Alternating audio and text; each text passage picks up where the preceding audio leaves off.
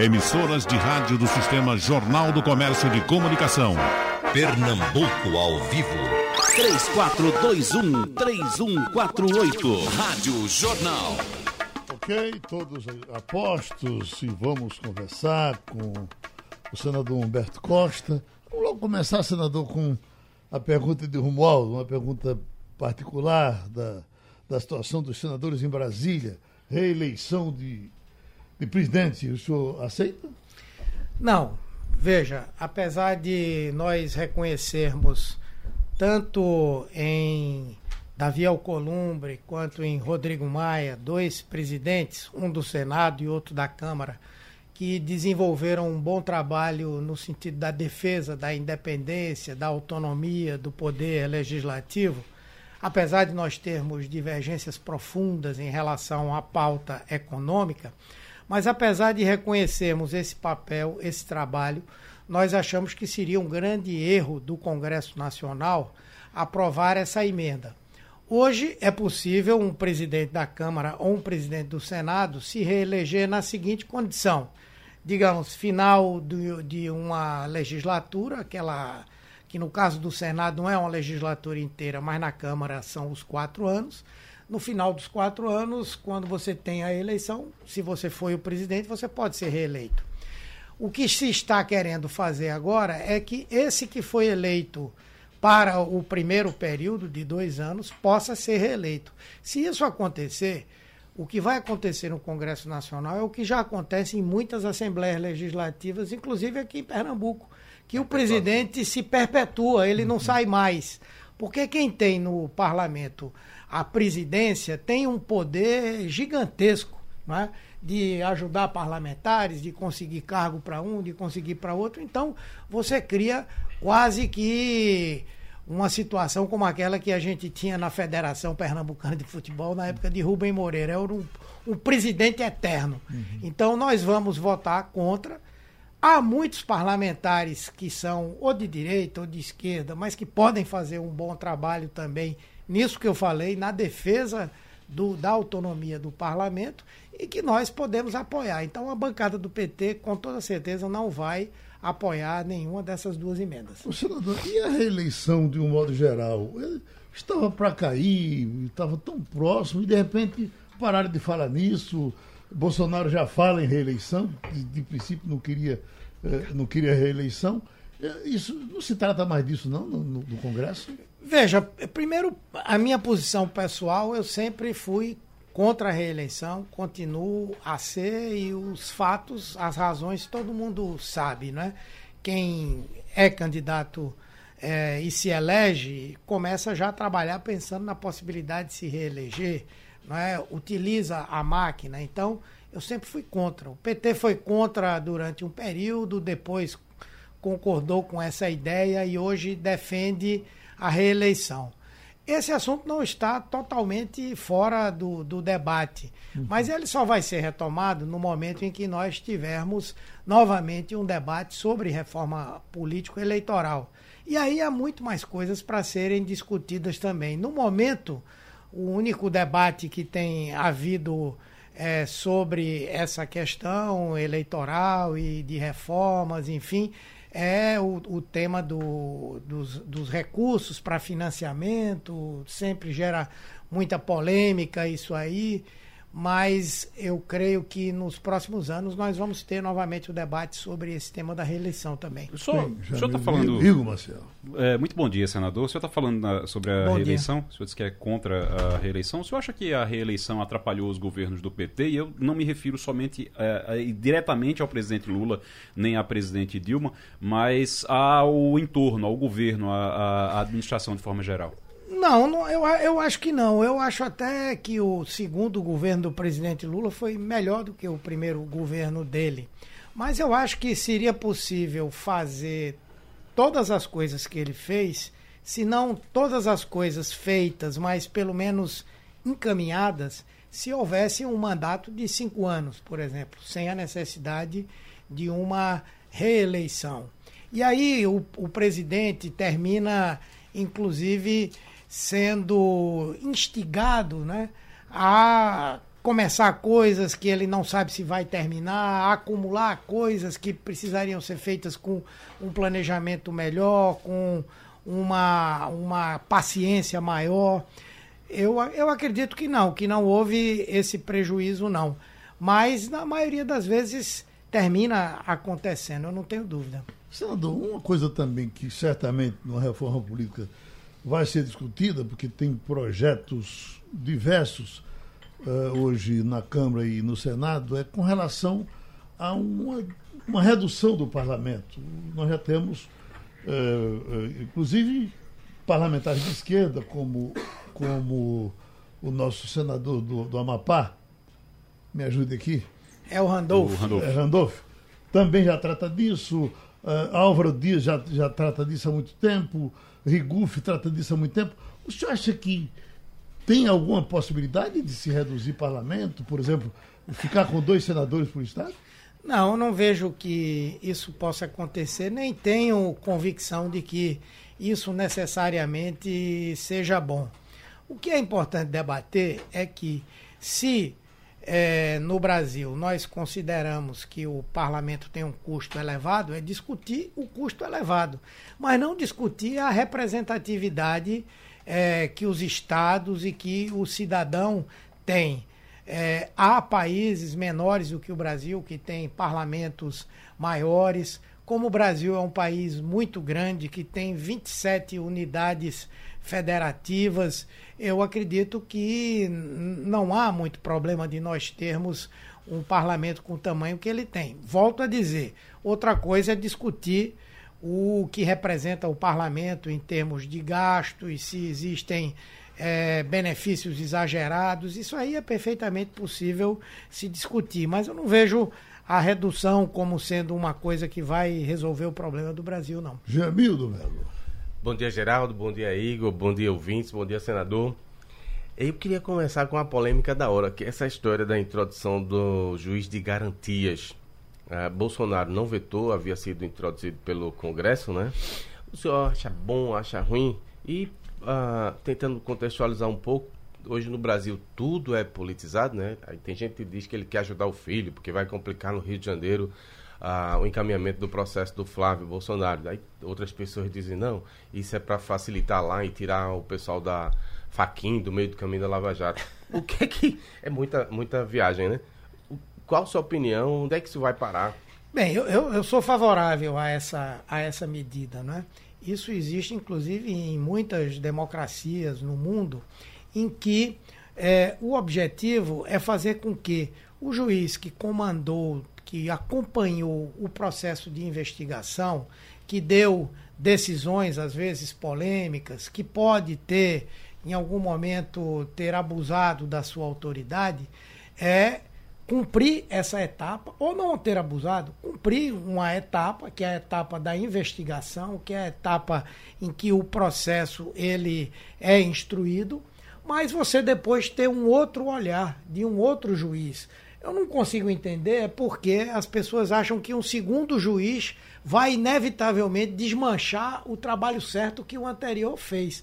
Ao contrário, a tendência é que tudo que foi feito de correto ele reforce e ele possa julgar o processo sem o olhar daquele que autorizou a busca e a apreensão, do que autorizou a prisão, do que fez as oitivas, do que chegou a uma determinada conclusão. Eu acho que é uma coisa positiva. Dá mais garantias à pessoa que vai ser julgada e elimina é, a possibilidade de que é, o juiz se envolva, inclusive, emocionalmente com o caso, e se ele cometeu algum erro lá atrás, ele se veja obrigado a perpetuar aquele erro para não dar o braço a torcer. Eu também não acho que isso vai gerar dificuldades para o Poder Judiciário. não vale palpar atrásmente, né? Ou vale? Não, não vale. Inclusive essa bobagem que estão falando, que o filho de Bolsonaro vai ser beneficiado, não sei o quê.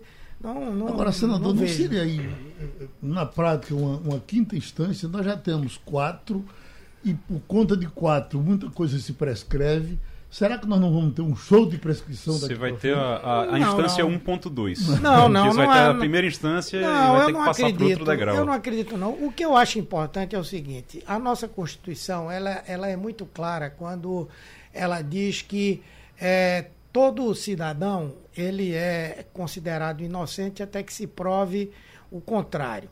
Nesse sentido, é, se nós, com as garantias, e aí eu não estou falando do juiz de garantia, mas com as garantias constitucionais, nós pouparmos um único inocente de ser preso injustamente, nós já vamos ter cumprido o papel que a Constituição determina. Não, não vai haver isso porque não vai haver um processo novo que se inicia. O que é que acontece? O juiz inicial ele vai levar o processo até um determinado ponto. A partir daquele ponto, o outro assume. Então, não há risco de você ter um refazer daquele trabalho, você ter. Não, você vai ter simplesmente alguém que vai julgar em cima daqueles fatos que foram produzidos até aquele momento. Alguém que vai julgar com mais isenção, com mais tranquilidade, analisando mas, mais ainda fatos. O senhor, já foi, o senhor já foi acusado e já foi inocentado quantas vezes? Né? Eu já fui. Eu já fui acusado e já fui condenado. Ah. O senhor foi inocentado quantas vezes? Três. Três vezes, não é? com um juiz só. Né? Mas no, no, meu caso, graças a Deus, não chegou nem até o juiz. Só um processo que teve uhum. que ir uhum. para tribunal aqui e tal, e eu fui absolvido por unanimidade. Mas em todos eles, o Ministério Público pediu a, a absolvição. Mas se existisse o juiz de garantias, também não ia fazer muita diferença em termos do tempo, porque eu estou dizendo. Ia demorar é um processo, mais e ser mais caro. Não é um processo que começa. Talvez fosse até novo. pior para o senhor. É pior, porque o senhor não ia é um demorar mais para o senhor ser inocentado. Não, não, é um processo que começa de novo. Ele tem continuidade. É, é diferente. Se fosse uhum. um processo que começasse novamente, que o camarada fosse pedir investigação de novo, fosse pedir para fazer prova, fosse ouvir depoimento, mas na prática ele, é, ele vai ouvir depoimento do processo. Só, só, não, é, é, sobre esse assunto também, que é, em relação à demora do processo, no Brasil. O processo já demora muito. A justiça é conhecida por ser lenta no Brasil. Então, é, já é um, um, problema e a gente vai ter uma, uma instância 1.2. Além da primeira, antes de chegar na segunda instância, vai ter que passar por um outro juiz ainda. Isso demora, porque o juiz ele não vai pegar como quem como um professor que corrige 60, 70, 200 provas ali, ele vai pegar e ver ali o que é que está certo e o que é que está errado e mandar. Ele vai analisar o processo, ele vai analisar tudo que foi feito. Então, vai demorar muito mais para a gente ter uma resposta da justiça. É claro que a gente não pode esperar que se condene inocentes, mas você ter uma justiça lenta também é injusto para quem é, é para quem é correto, para quem é honesto. A outra coisa que, que chama atenção, e aliás é o que mais tem chamado a atenção, eu queria que o senhor falasse sobre isso, é sobre o custo. O, senhor Justamente. conhece, o senhor, Ela o senhor é lenta sabe, e é cara, né? É lenta e é cara. E diz que vão ter mais 1.200 juízes para poder e, e você, você tem que levar em conta, por exemplo, você chega numa cidade como São Caetano, por exemplo, aqui, São Caetano até um dia desse não tinha, não tinha juiz. Eu precisava sair o juiz de Caruaru para ir lá para poder julgar os processos, porque lá em São Caetano não tinha, não tinha juiz. Você vai para outros municípios, isso acontece em muitos municípios no interior de Pernambuco, você não tem, não é dois não, você não tem um juiz. E aí você vai ter que contratar dois agora. Complementando não. aí, você fala de uma vez só, é, Bolsonaro aproveitou, depois de ter sido chamado de traidor por parte dos é, admiradores, ele disse que tá, é, se vangloriou dizendo assim, é, dei um checkmate no, no Congresso. É isso mesmo? Não, não, não vejo isso, não. Não vejo Dizem como checkmate. Ia cair Veja, por, por... Bolsonaro, Bolsonaro é o presidente da República que menos apoio tem tido nos últimos anos. Apesar de ele conseguir aprovar quase toda a sua agenda econômica, essa aprovação acontece porque a maioria dos parlamentares concorda com essa agenda, que é a agenda do, dos banqueiros, é a agenda dos empresários, é a agenda da grande mídia. Então, por isso, em grande parte, ele consegue aprovar essas medidas econômicas. Mas se você for a, a avaliar, Bolsonaro é o presidente que nos últimos anos mais teve vetos derrubados. Foi o presidente que mais teve medidas provisórias rejeitadas, que não chega nem a discutir a medida provisória que mais teve decretos legislativos aprovados contra medidas que ele tomou. Então eu não, eu não, não acho que se ele tivesse vetado ele daria um checkmate no Congresso Nacional. Provavelmente o Congresso Nacional iria derrubar o veto dele. Como eu acho que o Congresso vai derrubar aquele veto daquele artigo do, do projeto de lei anticrime que aumenta as penas para quem utilizar a rede social para difamar e caluniar. Isso ele, ele, vetou, né? É, ele vetou. Por razões óbvias, né? Ele tem um sistema. Proteger os filhos. Não só os filhos, mas ele tem um, um sistema de geração de notícias falsas e ataques às pessoas que a CPI da fake news está tá mostrando que é muito sério, muito grave e tal. Mas, por exemplo, esse veto eu acredito que vai ser derrubado. Se ele tivesse vetado o juiz de garantias, eu acho que também seria derrubado.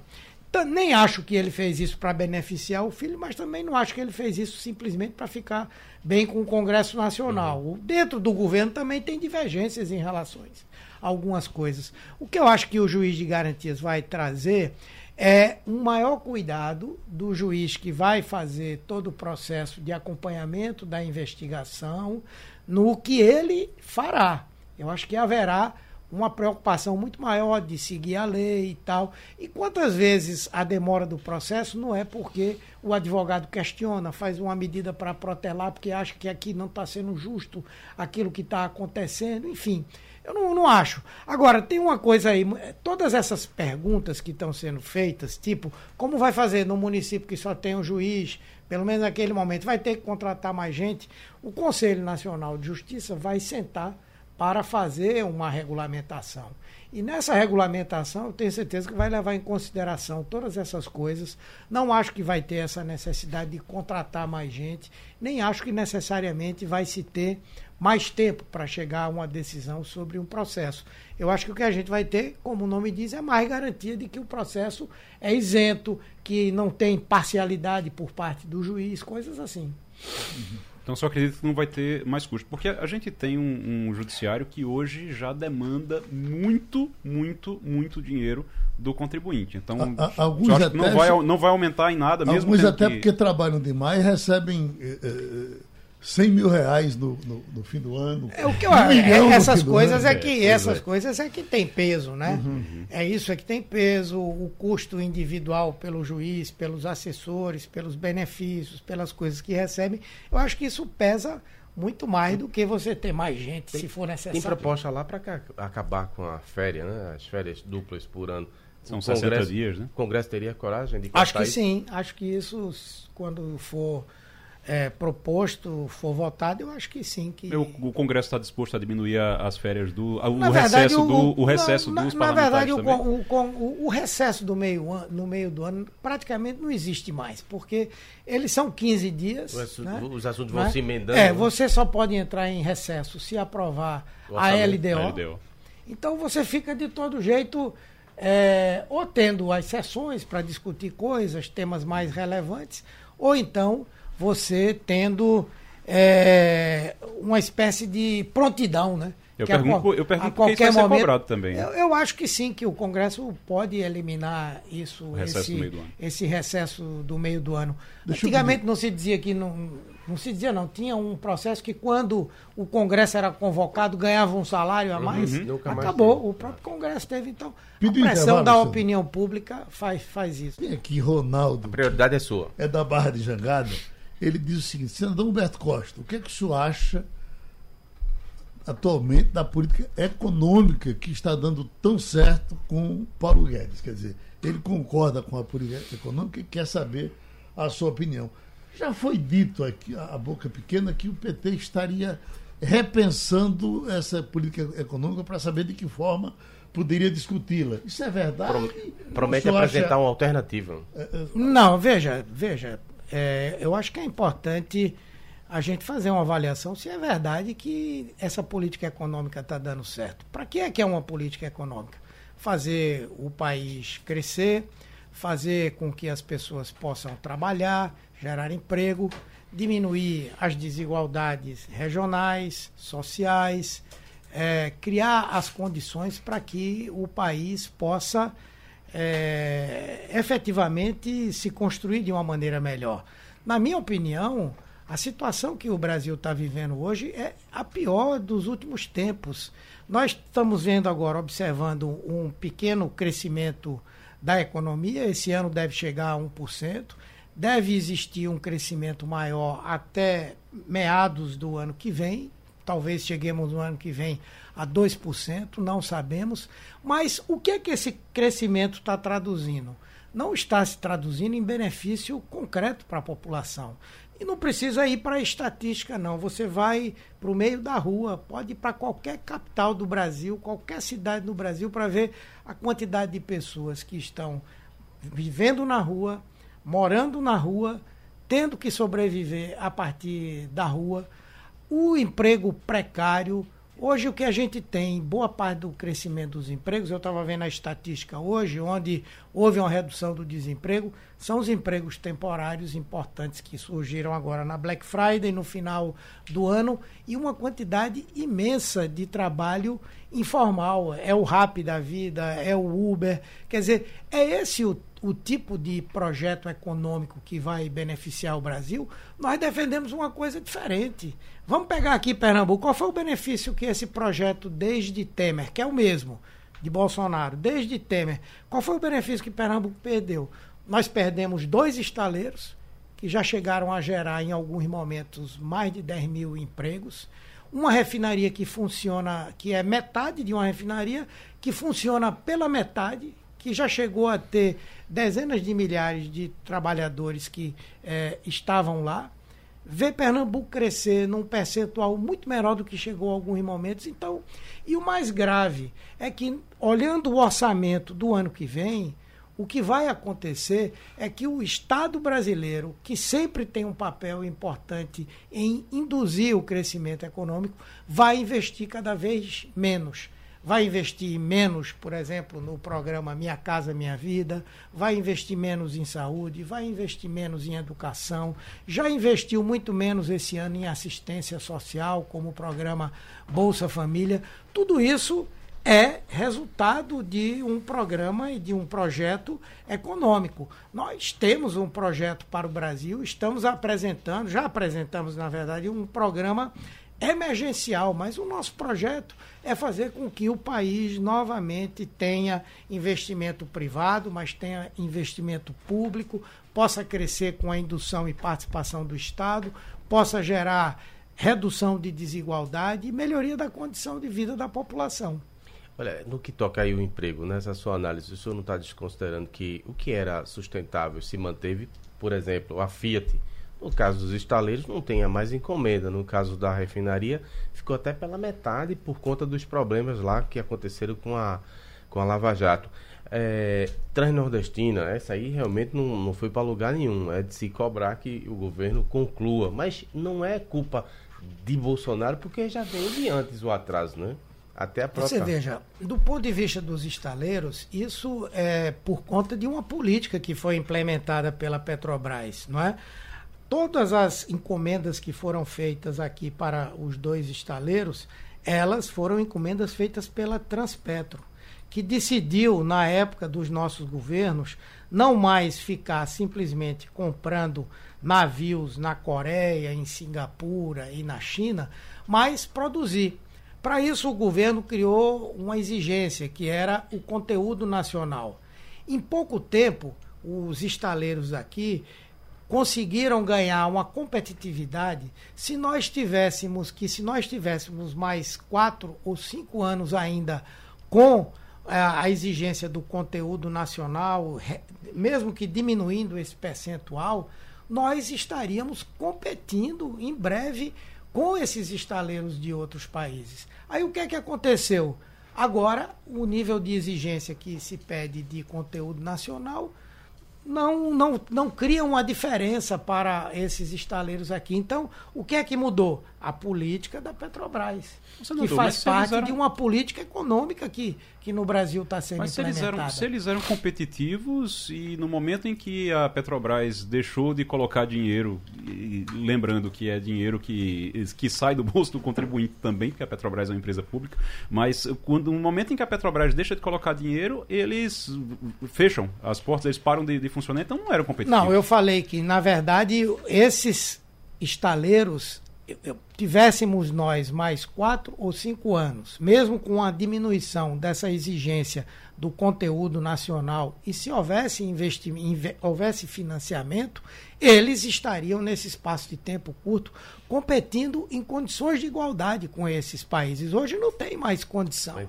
E em qualquer país, vamos pegar Trump, o presidente do país mais capitalista do não mundo. Vai elogiar o que é não. que ele faz hoje? Ele procura proteger a indústria que tem lá.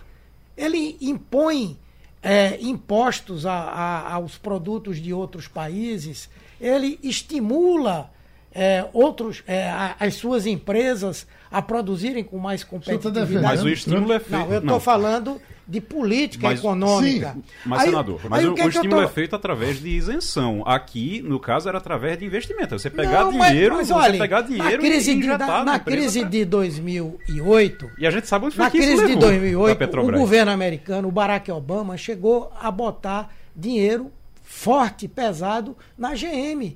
Aqui no Brasil não fazem isso, não. Agora, onde é que eles botam o dinheiro? Tá aí. A Infraero. A Infraero não. A, não a, lá fez para salvar. A, a, gente, a gente tava falando. Não, não.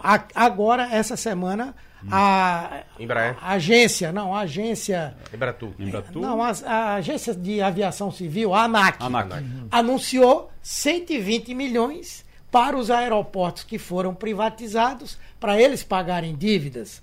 O Paulo Guedes está apresentando para o Congresso Nacional agora um pacote criando um novo PROER para salvar banco. Então é mentira essa conversa de que o dinheiro público não é utilizado no sentido de fortalecer tal ou qual setor da economia.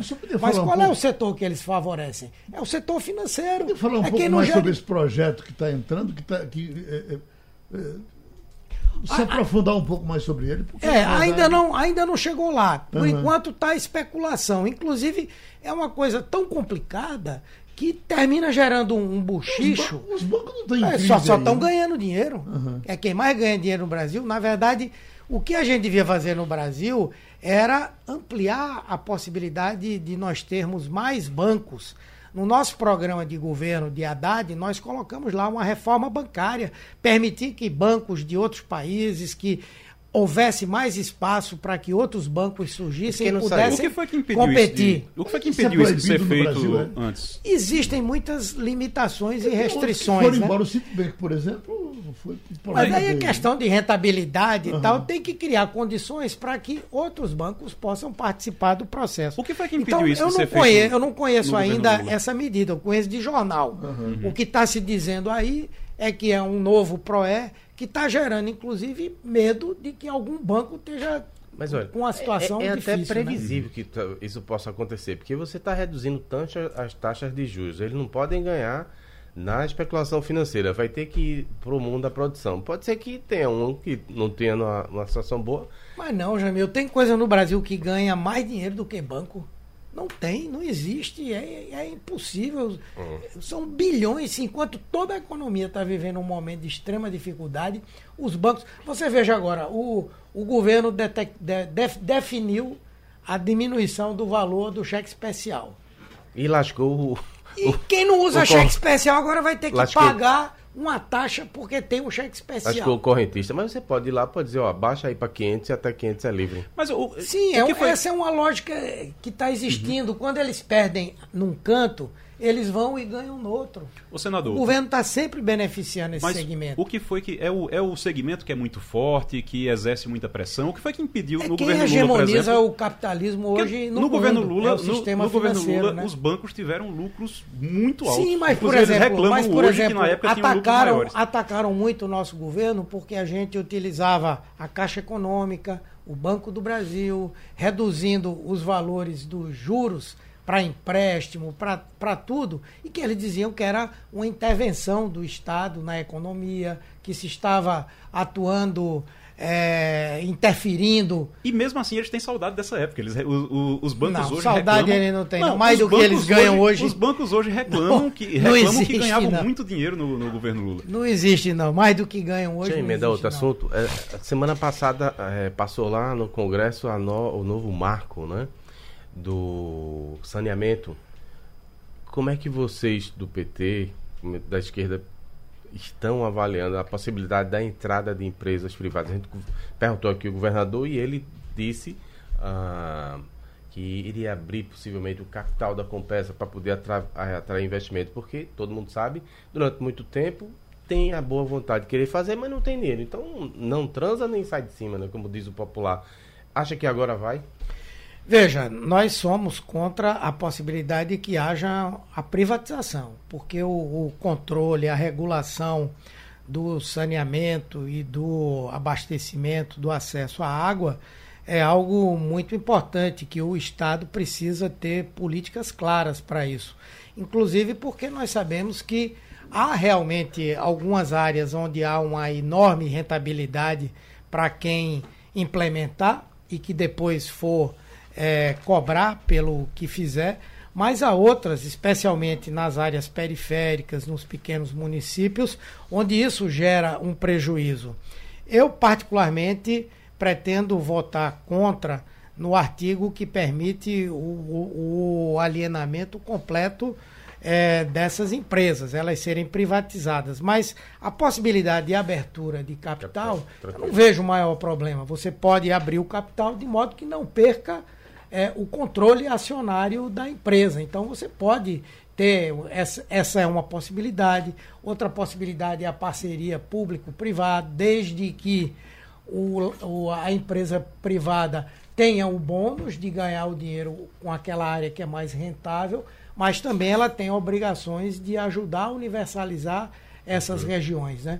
Então acho que vai ser dessa maneira que nós vamos votar e como nós votamos na Câmara. Né?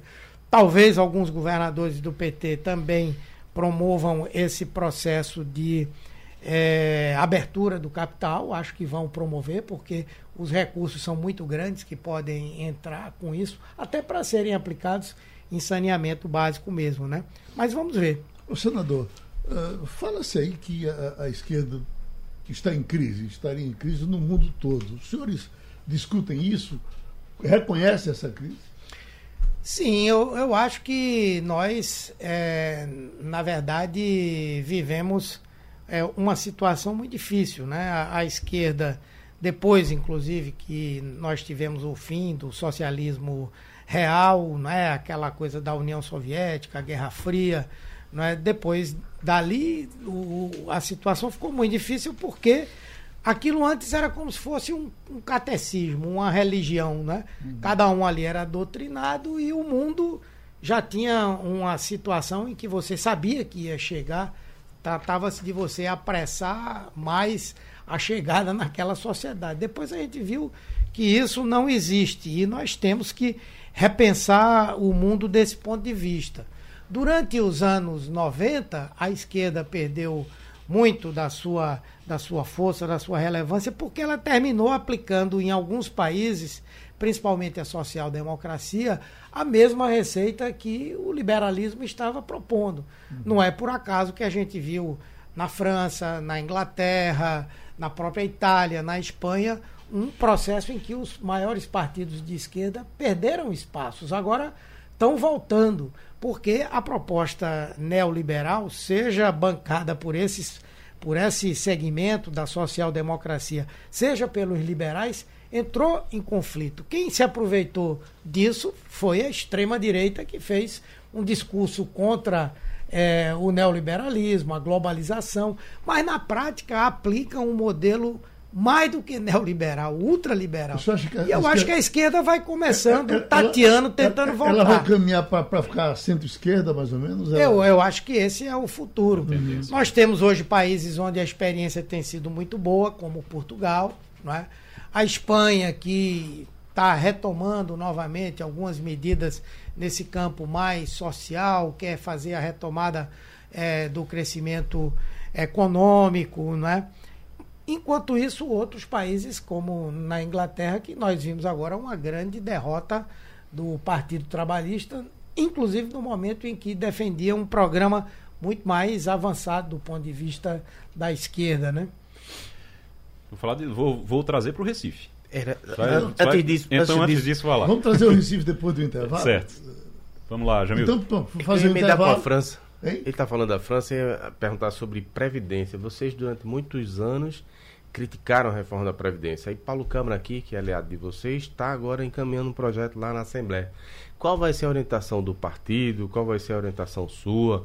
Porque ah, está avançando em alguns pontos que até o próprio Paulo Guedes não, não conseguiu emplacar, que foi a história da, da, capitalização. da capitalização. Inclusive o governador não fez uma distinção, não modulou quem ganha mais, pagar mais. Qual vai ser a orientação de vocês? Ou vai dizer, não, não pode ter reforma de Previdência? Para manter a coerência. Estamos com a pergunta da Previdência do Estado, não é, é isso, Gebildo? É, na verdade, o que os governadores fizeram agora foi adequar do ponto de vista do valor das alíquotas, né? Alguns até eu não sei como vão resolver, porque, por exemplo, a parte que tratou das alíquotas, de, que tratou dos militares, das alíquotas dos militares e que incluiu as polícias militares também, boa parte dos governos estaduais já cobram alíquotas maiores. Exato. Pernambuco, por exemplo, acho que cobra 14%, Exato. não tenho certeza. Mas o que aconteceu agora em praticamente todos os estados é, brasileiros é que eles elevaram as alíquotas para adequá-las ao que a reforma da Previdência é, exige. Não, não entendo que seja uma reforma. Eu acredito até que muitos desses governadores vão tentar fazer reformas mais amplas. E não quer dizer que a Previdência não possa sofrer mudanças. No nosso, no nosso governo, nós tivemos duas reformas da Previdência. Uma no início do governo Lula, em 2003, e outra no governo Dilma, já acho que 2012, que foram as reformas mais importantes do ponto de vista do funcionalismo, que acabaram com a exigência daquela paridade, de aumentos para os funcionários aposentados. Depois, outras mudanças que foram feitas também que foram para realmente reduzir alguns, alguns, alguns excessos, né? É porque aqui é 3 bi, então o, é, eu, eu não sei se o governador vai fazer uma vai, proposta de reforma. Ele disse aqui que vem mais depois. Feita, nós vamos analisar. Por enquanto ficou nessa coisa de aumentar as áreas. já está analisando que era essa parceria aí para as eleições. É, aproveitando, aproveitando, o senhor concorda com a cobrança da alíquota de 14% para todas as faixas salariais? Olha, o, o é? ideal é que é, isso seja uma coisa variável, né? Quem ganha menos contribui um pouco menos. Porque a própria, a própria é, no caso o texto da reforma da Previdência, ele previa que os estados podiam colocar acho de 7,5% até 22%, né? Não é isso, Jamil? Acho que uhum. 7,5% até 22%. Na e aqui se escolheu, se escolheu manter em 14%. É, Mas... é, é, realmente eu não acompanhei esse debate aqui no estado. Eu vi que vários estados fizeram isso, mas ainda isso não é uma reforma da Previdência. Eu acho que alguns deles vão propor. E, e o Recife? Que é que o PT vai ter candidato no Recife, desde que Lula saiu da. Só, da... só somando a tua pergunta, uhum. o que estão dizendo por aqui, algumas pessoas, não sei se o senhor concorda, é que o PSB cansou de ser filial do PT, quer ser matriz. Cabeça. Nacionalmente, né? Cabeça de tubarão, rabo de baleia. Bem, né? É, mas, é, mas aqui o, o, o, atualmente o PSB, o, o PT é aliado do PSB. Né? Não, veja, é, primeiro o ano passado nós fizemos uma coisa que eu acho que foi muito importante, que foi trazermos o PT para dentro da Frente Popular, recompor a Frente Popular com um desenho mais à esquerda do que ela teve nesses últimos, nesses últimos anos. Nós saímos de uma condição de isolamento, conseguimos voltar a ter uma bancada federal, temos hoje dois deputados federais, reelegemos um senador, ampliamos a bancada estadual. Então nós retornamos a uma posição de uma relação novamente com a esquerda. Essa relação é importante também nacionalmente, não é? Eu imagino que, do ponto de vista dos partidos de esquerda, aquele que ainda está mais organizado, que tem uma condição de fazer uma disputa melhor na eleição presidencial, é o PT. E para o PT é importante, como para essas forças também, nós temos uma aliança nacional, uma frente nacional. Então, uma das coisas que me faz ter uma posição de defender aliança aqui no Recife é que eu creio que a aliança nacional é importante. Segundo, acho que a eleição de 2019, de 2020, vai ser uma eleição muito importante porque a população brasileira ela tem uma característica de muitas vezes manifestar o seu apoio ou a sua discordância no voto. Eu me lembro de 66 que a ditadura abriu a eleição para dois governos de estado, perdeu. Em 74 que o MDB deu uma lavagem nas eleições para senadores no Brasil. No ano 2000 que o PT se saiu muito bem e em 2016 que foi contra nós essa nacionalização. Eu acredito que a eleição do ano que vem vai ser uma eleição nacionalizada e acho que nós temos que trabalhar nisso. Por isso, eu acho que temos que ter o mesmo discurso, derrotar a extrema-direita e derrotar Bolsonaro onde isso mas, for possível. Mas, Deixa eu só concluir meu raciocínio. Certo. Nessa linha, eu acho que o ideal é nós tentarmos ter o maior número de candidatos comuns. Se não for possível, mas se os candidatos da esquerda tiverem o mesmo discurso, ótimo. Eu acho que nós vamos conseguir cumprir esse papel. Então, eu defendo por essa razão. Agora, o PT tem é, capacidade de ter uma candidatura própria? Tem também. Já governou essa cidade três vezes, fez um bom trabalho. Temos um nome que está proposto aí. Agora, essa definição. Esse, esse nome de, Ma, de Marília, eu vi uma crítica meio pessoal sua a Marília, que o senhor não, não aceitaria. Mas quando o senhor diz que não aceita, quer dizer que ela não será? Não, não, eu não falei que não aceitaria. Eu falei que do ponto de vista né? pessoal, uhum. eu não teria nenhuma razão para dar esse apoio. Por quê? Porque na eleição de 2018, ela não me apoiou, ela apoiou uhum. outro candidato. Ela não apoiou o candidato que o partido apoiou para o governo. Porém, eu estou 40 anos nesse partido, defendo, nunca descumpri uma decisão do PT. Estou dizendo que defendo a aliança, mas se o partido decidir que tem, que vai ter a candidatura, eu vou estar na primeira fila para participar desse processo. A candidatura quem, dela? Dela ou de quem quer que seja que uhum. o PT Quem aprove. vai decidir isso é Lula? Veja, quem decide num primeiro momento é o município, né? Nós vamos ter o diretório municipal deve tomar uma posição. Depois nós temos um encontro dos filiados para definir qual é a tática eleitoral, se vai ter aliança ou não. Porém, a última palavra quem vai dar é a nacional. Então, nós todos aqui, mesmo nós que defendemos a ideia de que é melhor uma aliança, nós vamos aceitar qualquer que seja a decisão final que venha a ser tomada pelo PT. Senador, ontem teve um evento bastante expressivo que foi a inauguração do terceiro Compaz e lá apareceu Carreiras, que estava um pouco desgarrado dos socialistas, apareceu Raul Ri, embora não tivesse é, discursado. O senhor foi lá, disse que gostaria de ter a união com o PSB. É, isso já é a formatação dessa nova aliança para as eleições do ano que vem? Vocês conseguiram trazer carreiras de volta? Agora não tem certeza sobre Raul Henrique? Como, como, é que fica isso aí? Não, não, como o PT, o PT, o Diretório Municipal assumiu agora. Provavelmente o Diretório Municipal deverá criar uma comissão, é, um, uma espécie de grupo de trabalho eleitoral pra que vai conversar com todo tática, mundo. Né? É, definir qual a tática, conversar com outros partidos. Porque se nós tivermos uma candidatura própria, nós também vamos precisar de aliados, vamos ter que ir atrás de aliados, em qualquer que seja essa situação. Então, o Diretório Municipal vai começar essa discussão. Na verdade, essas questões que você está se referindo são coisas que o PSB está fazendo. Né? E é, estão dentro da sua linha de fazer concretamente.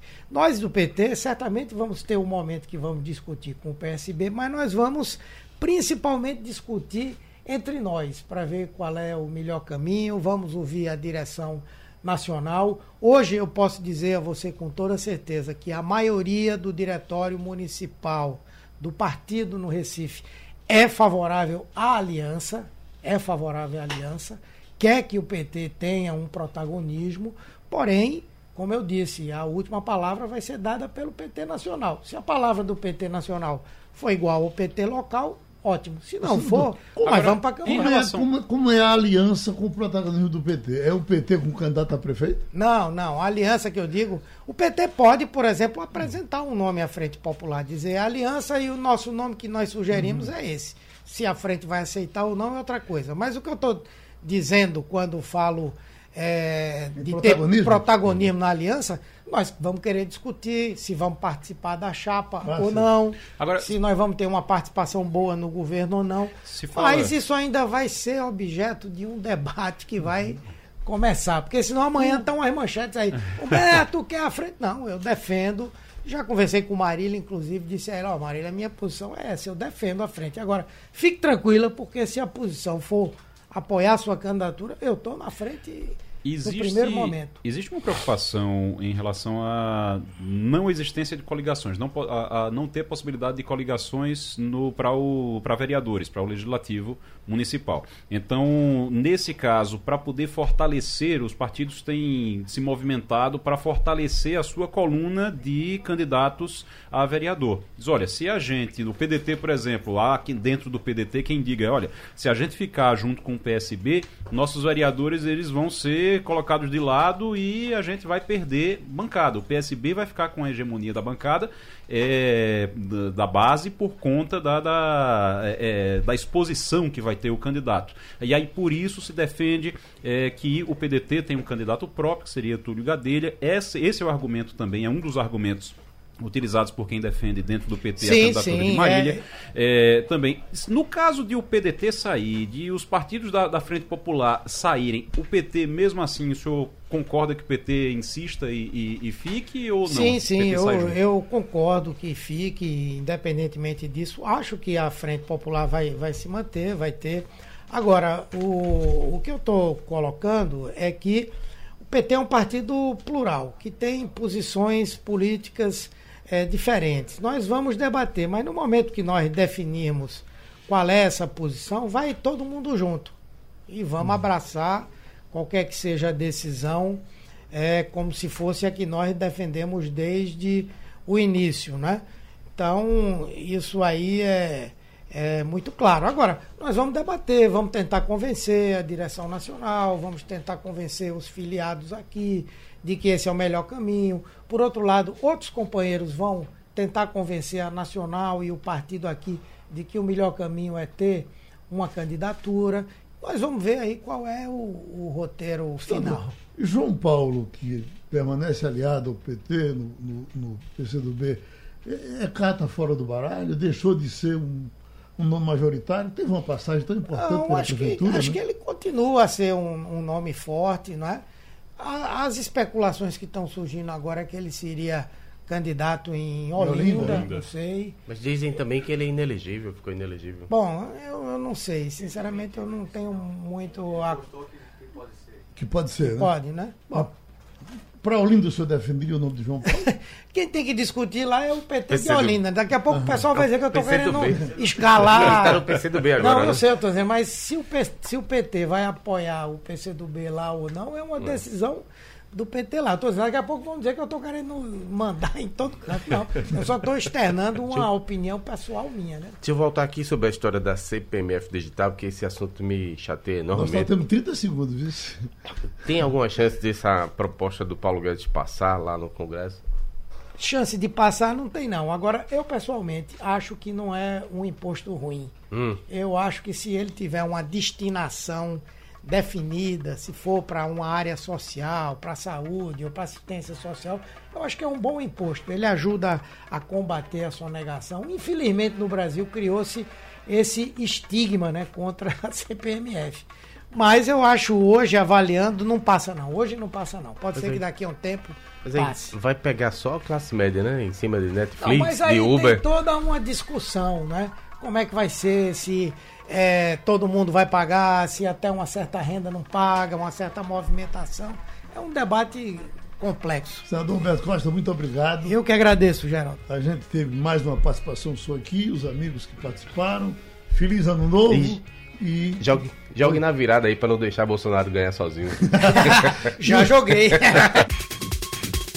Sugestão ou comentário sobre o programa que você acaba de ouvir, envie para o e-mail ouvinte@radiojornal.com.br ou para o endereço Rua do Lima 250, Santo Amaro, Recife, Pernambuco.